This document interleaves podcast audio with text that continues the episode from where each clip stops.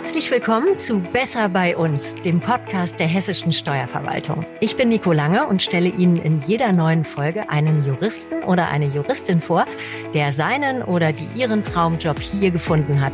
Und gemeinsam werfen wir einen Blick hinter die Kulissen. Heute treffen wir Martin Baueregger. Als Jurastudent wollte er wie viele seiner Kommilitonen Rechtsanwalt werden. Doch dann führte ihn sein Weg in die hessische Steuerverwaltung, wo er nun schon seit vielen Jahren tätig ist. Warum er diese Laufbahn gewählt hat und wie sich das unter anderem positiv auf sein Familienleben ausgewirkt hat, das wollen wir heute mal genauer erfahren. Hallo, Herr Baueregger. Hallo, Frau Lange. Herr Baueregger, Sie haben Jura studiert und haben sich dann bei der hessischen Steuerverwaltung beworben. Warum? Genau, das kam relativ äh, kurzfristig, muss ich sagen. Also mein Gedanke war immer, erst äh, Rechtsanwalt zu werden. Und im Referendariat, muss ich sagen, hat mir die Justiz auch sehr gut gefallen. Ich hatte da einen sehr guten Ausbilder bei Gericht und hatte dann überlegt, doch, ähm, versuchst du doch mal zu Gericht zu gehen. Das sah auch alles ganz gut aus, aber zu der Zeit wurde erst keiner eingestellt und deswegen ähm, haben mich zwei Freunde auf den Gedanken gebracht, doch äh, mal es bei der hessischen Finanzverwaltung zu versuchen. Die beiden wollten da unbedingt sehr, sehr gerne hin, hatten da großes Interesse und dann habe ich mich einfach beworben äh, und hatte sehr, sehr schnell ein Vorstellungsgespräch, was auch gut gelaufen ist und sehr schnell die Zusage und ähm, das Steuerrecht hat mich schon immer interessiert, gerade weil es ja auch ähm, um die Beurteilung wirtschaftlicher Zusammenhänge geht und ich fand das auch sehr, sehr gut, dass man nochmal eine zusätzliche Ausbildung in dem Bereich bekommt in der Bundesfinanzakademie. Das hat mich sehr gereizt und habe gedacht, das probierst du jetzt mal aus. Und letztlich hat es mir dann so gut gefallen, dass ich äh, dabei geblieben bin. Jetzt sind Sie Amtsleiter im Finanzamt 3 in Frankfurt. Was gehört denn eigentlich alles zu dieser Position Amtsleiter dazu? Was machen Sie? Naja, Amtsleiter ist ja quasi äh, so die, die Stelle, wo alles angelangt. Also man fängt, es fängt an von Personal, ähm, Personalführung, Organisation, also sämtliche Sachen, äh, wie, wie die Aufgaben verteilt werden innerhalb des Amtes, äh, laufen bei mir zusammen. Dann mache ich das ja hier nicht alleine, sondern habe äh, jede Menge Sachgebietsleiter, die quasi den Job auf ihrer Ebene genauso machen. Das heißt, die Koordinierung unter den Kollegen äh, mache ich. Das heißt, Sachgebietsleiterbesprechungen durchführen. Ganz konkret kann man sagen, äh, während Corona jetzt ist das natürlich ein, ja, ein sehr, sehr sehr, sehr umfangreicher Job, weil letztlich alle Maßnahmen, die getroffen werden müssen, ja auch hier im Amt umgesetzt werden müssen. Also da tauscht man sich mit den Kolleginnen und Kollegen aus, beratschlagt sich, äh, macht Pläne, äh, wie das umgesetzt werden muss, wie kann man in Teams arbeiten, dass man sich möglichst nicht begegnet oder möglichst wenig begegnet, wie gestaltet man die Arbeit von zu Hause. Äh, auch da gibt es immer wieder Probleme mit dem einen oder anderen Kollegen. Also da ist die Aufgaben sind da sehr, sehr umfassend. Dazu kommt dann natürlich das Steuerrecht, was dann auch immer begleitet, weil dafür sind wir ja nun mal zuständig für die Besteuerung von Unternehmen hier in Frankfurt und äh, ja, also ein sehr, sehr vielfältiger Job von Personal, Organisation und auch äh, steuerlichen Fragestellungen. Das klingt nach einem wirklich interessanten Dreiklang auch. Jetzt nochmal durch Corona natürlich auch mit einer völlig neuen Facette, die dazugekommen ist. Gibt es was, wo Sie sagen, das macht mir wirklich am meisten Spaß oder da, da gehe ich wirklich drin auf? Ach, dadurch, dass der Job so vielfältig ist, gibt es eigentlich immer viele Facetten, die einem Spaß machen. Aber ich sag mal so, die, der Umgang mit dem Personal und mit den Menschen ist eigentlich so das, was am meisten ja, herausfordert einerseits, aber auch Freude macht, ähm, weil es einfach so vielfältig ist. Das äh, rein juristische hat mir auch immer Spaß gemacht, also schwierige Steuerfälle selbst zu betreuen oder zu begleiten, äh, auch sich vor Gericht zu streiten und auch mal zum Bundesfinanzhof zu fahren, alles, alles das ist interessant, aber äh, letztlich der, die Organisation hier im Amt und die Menschen, die da dranhängen, das letztlich umzusetzen, die Leuten, die Leute bei ähm, Veränderungen mitzunehmen, wovon wir immer jede Menge haben, das ist schon eine große Herausforderung und äh, das macht auch Spaß. Ist ja sicherlich auch schöner, wenn man sich nicht immer nur streiten muss, sondern wenn man mit seinen Kollegen auch mal ähm, bei einem Kaffee irgendwo zusammenstehen kann und sich über die Dinge unterhält, oder? Genau, das ist, äh, ist mir sehr, sehr wichtig und wir haben hier ein sehr, sehr gutes Team. Wir arbeiten hier gut zusammen. Durch Corona ist das natürlich ein bisschen schwieriger geworden, als es früher war, aber auch da äh, hoffe ich, dass es bald besser wird und wir haben letztlich dann online äh, die Möglichkeiten, die wir hatten, möglichst gut genutzt, würde ich sagen. Und äh, da ist schon, ist schon ein angenehmes Klima. Also die Leute kommen überwiegend gerne hierher und das merkt man dann auch bei der Arbeit und das macht es einem dann auch leichter. Das klingt gut. Mal ein bisschen was zu Ihrer familiären Situation. Sie sind ja nicht nur der Amtsleiter des Finanzamtes 3, sondern Sie sind auch Familienvater. Sie haben zwei Töchter im Grundschulalter und Sie haben sich, glaube ich, bei beiden die Elternzeit genommen, um sich gemeinsam mit Ihrer Frau zu kümmern. Wie war das damals? Man liest ja häufiger, dass insbesondere Männer ein bisschen komisch beäugt wurden. Ist jetzt schon eine ganze Weile her, wenn Sie damals nach Elternzeit gefragt haben. Wie war das bei Ihnen? Genau, also ich habe äh, zwei Töchter, die sind beide äh, also neun und elf Jahre alt. Ähm, also die Grundschule hat die eine jetzt schon verlassen, die andere dann demnächst. Und ähm, ich habe bei beiden Elternzeit genommen und bei der ersten Tochter, das ist jetzt schon ja äh, zehn Jahre her, hatte ich ein halbes Jahr Elternzeit genommen, einfach weil ich es mal ausprobieren wollte, weil ich gerne die Zeit auch nutzen wollte, mit ja eine, eine gute Bindung zu meiner Tochter zu bekommen, einfach das auch selbst mal zu erleben, wenn man alleine zu Hause ist mit einem ja, Baby oder mit einem kleinen Kind. Äh, das wollte ich einfach gerne erleben, weil die Zeit kommt ja bekanntlich nicht wieder. Also das, die Chance hat man nur einmal oder dann auch zweimal im Leben.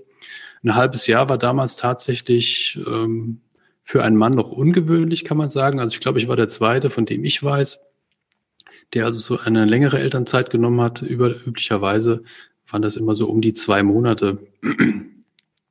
Und äh, komisch beäugt wurde das eigentlich nicht. Also die meisten haben das sehr, sehr positiv aufgenommen. Äh, man hatte, ich hatte auch so ein bisschen das Gefühl, naja, vielleicht hat der ein oder andere auch mal Interesse, das zu machen, hat sich aber vielleicht noch nicht getraut oder vielleicht möchte es doch lieber die Partnerin machen. Also jedenfalls, das ist damals auch bei meinem Chef gut aufgenommen worden, der selbst keine Kinder hat. Und äh, ja, ich wollte es nicht vermissen, muss ich sagen. Es war sehr einerseits herausfordernd, aber auch sehr schön. Und äh, beruflich, äh, das kann man sagen, also in der hessischen Finanzverwaltung, das hat nicht geschadet. Da hat man einen verlässlichen Arbeitgeber, äh, bei dem man trotzdem weiterkommen kann. Hm. Kann man denn dann sagen, dass in der Verwaltung Familie und Karriere besser vereinbar ist als in der freien Wirtschaft? Ist immer, ist immer schwierig zu sagen, weil ich äh, direkt nach dem Referendariat quasi in der Finanzverwaltung angefangen habe, aber habe natürlich Freunde, viele Freunde und Kollegen, die auch in der Wirtschaft arbeiten und ich denke, äh, man kann sagen, also mein Eindruck ist schon definitiv, das ist so. Das wird zwar überall auch groß geschrieben, aber so richtig gelebt wird es, glaube ich, dann doch eher noch äh, im öffentlichen Dienst. Und ich hatte damals die Stelle ja ähm, noch gar nicht fest. Das war auch noch in einem anderen Finanzamt. Da war ich Vertreter des Amtsleiters und hatte die Stelle auch nur kommissarisch. Also das heißt, dann macht man sich ja schon Gedanken, naja, ist die Stelle denn noch da, wenn du dann in einem halben Jahr wiederkommst? Aber das war so. Und äh, es hat sich alles positiv entwickelt. Also ich denke schon, dass man da einfach eine größere Flexibilität hat und auch eine ganz andere Sicherheit ähm, als in der Wirtschaft. Sie haben ja anfangs gesagt, dass zwei Ihrer Kommilitonen ähm, gerne in die Verwaltung wollten und dass sie deswegen auch so ein bisschen auf die Idee gekommen sind, sich auch dorthin zu orientieren. Die anderen, die eher in der Wirtschaft sind und vielleicht wirklich Rechtsanwälte geworden sind, hm, wie ist es bei denen? Können Sie sagen, dass äh, Sie gegenüber den Juristen äh, einen Vorteil jetzt haben? Ja, ich denke mal, der große Vorteil ist halt die Flexibilität, die man hat. Ich habe ja auch Teilzeit gearbeitet im Anschluss. Äh, nicht sofort, aber kurz ein Jahr später einfach um auch Beruf und Familie äh, besser vereinbaren zu können. Meine Frau ist auch ähm, beruflich gut eingebunden und hat auch einen guten Job und wollte auch gerne äh, weiterhin arbeiten und mehr als 50 Prozent. Das heißt, das haben wir uns so ein bisschen geteilt. Ähm, und ich glaube, da ist schon der andere, der ein oder andere auch, ja, ein Stück weit vielleicht auch ein bisschen neidisch, weil man einfach äh, das ohne, in der Regel ohne Probleme machen kann und auch keine Sorge haben muss um das persönliche Weiterkommen. Also das, äh, da braucht man sich halt einfach weniger Gedanken machen. Äh, und man sieht es ja auch jetzt bei, bei Kolleginnen und Kollegen, dass das mit der Teilzeit und auch den verschiedenen Arbeitszeitmodellen doch wesentlich mehr geworden ist und auch äh, dort flexiblere Lösungen gefunden werden, auch mit Homeoffice zum Beispiel. Auch das erleichtert das ja zum Teil. Mhm. Ja, absolut.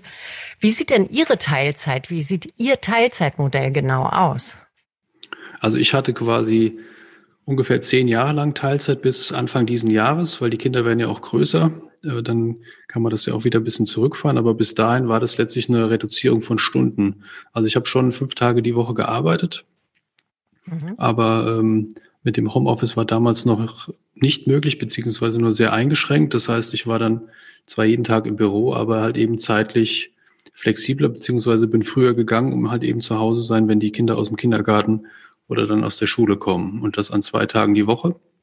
Und äh, das hat ganz gut funktioniert. Also es ging letztlich um die, ja, um die Reduzierung der Arbeitszeit, einfach um mehr Zeit für die Familie zu haben. Das war der, der Hauptgrund. Also das Modell war letztlich ja relativ einfach, einfach nur weniger Stunden, äh, trotzdem aber fünf Tage die Woche. Mhm.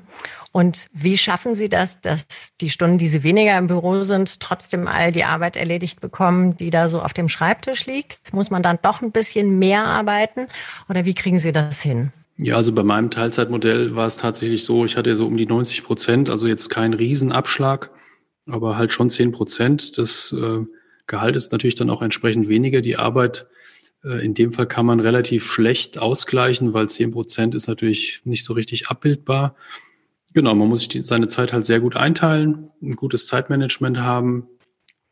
Äh, und wenn dann halt mal am Abend oder äh, auch mal am Wochenende was gemacht werden muss, dann macht man das halt auch einfach, um, um die Arbeit zu erledigen. Aber in der Regel, im Großen und Ganzen hat das eigentlich ganz gut hingehauen, muss ich sagen. Mhm. Sie haben ja gesagt, es gibt viele, die Teilzeit äh, machen und die in Elternzeit gegangen sind. Was haben Sie da noch so für unterschiedliche Modelle? Sie haben jetzt für sich gesagt, Sie arbeiten an zwei Tagen stundenmäßig weniger. Was gibt es noch für Modelle, die Ihnen bekannt sind? Ach, da gibt es eigentlich unzählige Modelle, würde ich sagen. Also der Klassiker sind natürlich die 50 Prozent mit beispielsweise Arbeiten an drei Tagen, es gibt auch Kolleginnen und Kollegen, die 50 Prozent arbeiten, jeden Tag kommen, aber halt nur bis mittags. Äh, es gibt 70 Prozent, 75 Prozent, 80 Prozent dann jeweils mit entweder weniger Stunden oder eben an gewissen Tagen nicht im Büro zu sein. Also da gibt es eigentlich keine, keine großen Einschränkungen. Es muss halt immer quasi sozusagen der Dienstbetrieb aufrechterhalten sein. Also man muss es schon so organisiert sein, dass an den Tagen, wo man nicht da ist oder man früher geht, dann auch noch ein gewisser jemand ansprechbar ist für einen, aber auch das lässt sich in der Regel ganz gut organisieren. Das heißt, man muss also äh, Flexibilität auch schon mitbringen, um da und nicht starr sagen, nee, aber heute habe ich halt nur sechs Stunden und dann mache ich auch nichts mehr, sondern es geht nach wie vor darum, dass der Job erledigt wird, ähm, aber eben mit der Freiheit, sich gleichzeitig noch um die Familie kümmern zu können, oder? Ja, ganz genau. Also ich sage mal, die Flexibilität, die man einfordert, muss man natürlich ein Stück weit auch wieder zurückgeben oder mitbringen, was aber in der Regel gut funktioniert. Es kann immer mal auch sein, beispielsweise man arbeitet nur halbtags, dass dann am Nachmittag halt mal ein wichtiger Termin ist, den man einem Kollegen auch nicht äh, zumuten oder anvertrauen kann. Dann wird schon erwartet, dass man auch mal äh, da eine Ausnahme macht. Ich sag mal, wenn man es jetzt familiär überhaupt nicht geregelt bekommt und es gar nicht geht, ist das auch in Ordnung.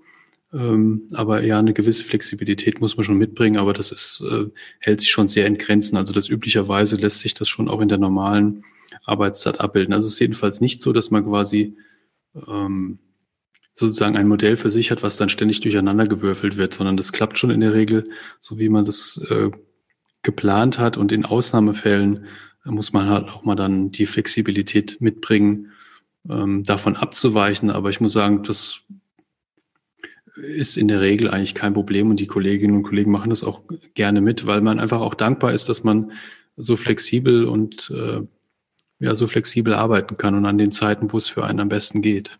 Ähm, Stichwort nochmal Elternzeit und Teilzeit. Würden Sie sagen, dass sich das auf Ihre Tätigkeit in so einer Spitzenposition, wie Sie sie innehaben als Amtsleiter in der hessischen Steuerverwaltung, ausgewirkt hat in irgendeine Richtung?